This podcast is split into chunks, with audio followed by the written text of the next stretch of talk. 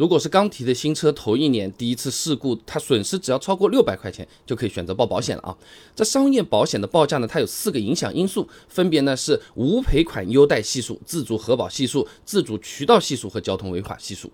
那其中无赔款优待系数呢，和我们个人出险次数有比较大关系的。那我去问了人保啊、太平洋、平安这些客服啊，第三次车险改革之后呢，目前的系数是比较复杂的，直接给大家看图嘛好了啊，感兴趣的朋友也可以截图一下。或者在公众号回复关键词“报保险”，哎，就可以看得到啊。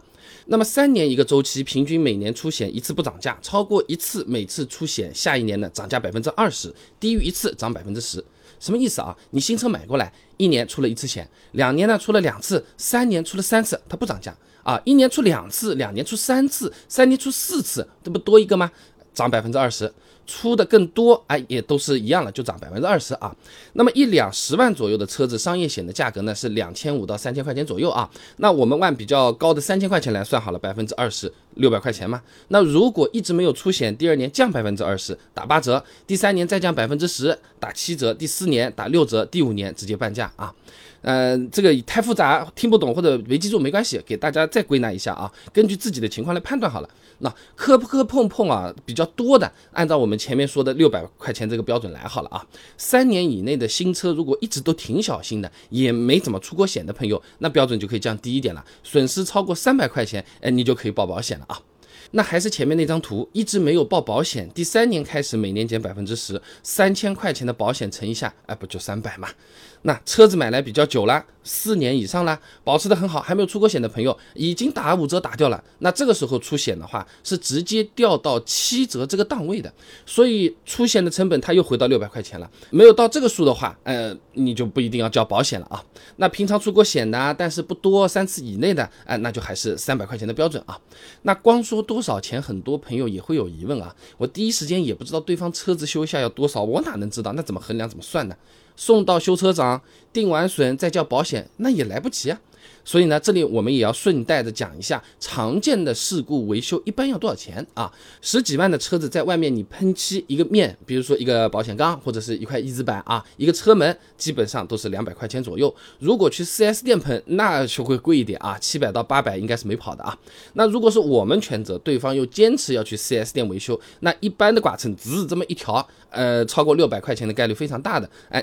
推荐报保险了。那要是稍微再严重点，你这个大灯也蹭到了，啊，不过它还没有破啊，那你就要翻新啊。那这个价格呢，大概是两百到三百块钱啊。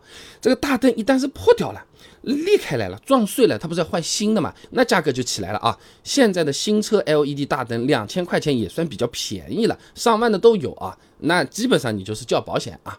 那还有一些不容易注意到的，什么内伤，打开机盖你也可以检查一下。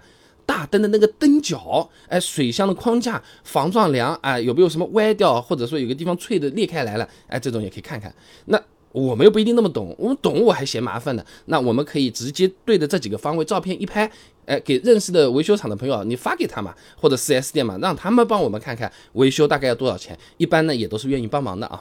那不严重的小事故，你比如说红绿灯不小心追了个尾，轻轻的就哎就晃了一下的啊，蹭到了一下的，车子受损不严重，那我们全责。那过去讲的另外一个视频呢，是推荐大家用交强险来赔付的。呃，现在这个情况讲的和之前的情形还不太一样，再加上我们的更新，现在不是很推荐啊。我们自己全责的情况下，交强险它不能修我们。自己的车啊，而且呢，交强险的优惠政策和改革前的商业险一样，用一次之前的优惠就没有了。那参考中国银保监会关于调整交强险责任限额和费率浮动系数的公告，根据区域的不同，三年没有出过交强险，费率最多呢可以下降百分之三十到五十。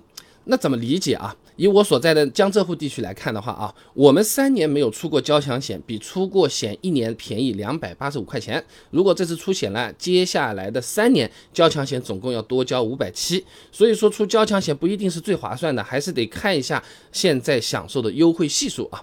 那小结一下，遇到事故呢，要不要报保险？大部分朋友就记住一个数字，六百块钱啊。新车第一年买来损失超过六百了，哎，基本上推荐。报保险。事故出的比较少，一年也出不到一次的朋友呢，记住两个数字，一个是三百，一个是五百七。如果我们全责的事故，哎，尽量是报商业险，每年呢也就涨三百块钱。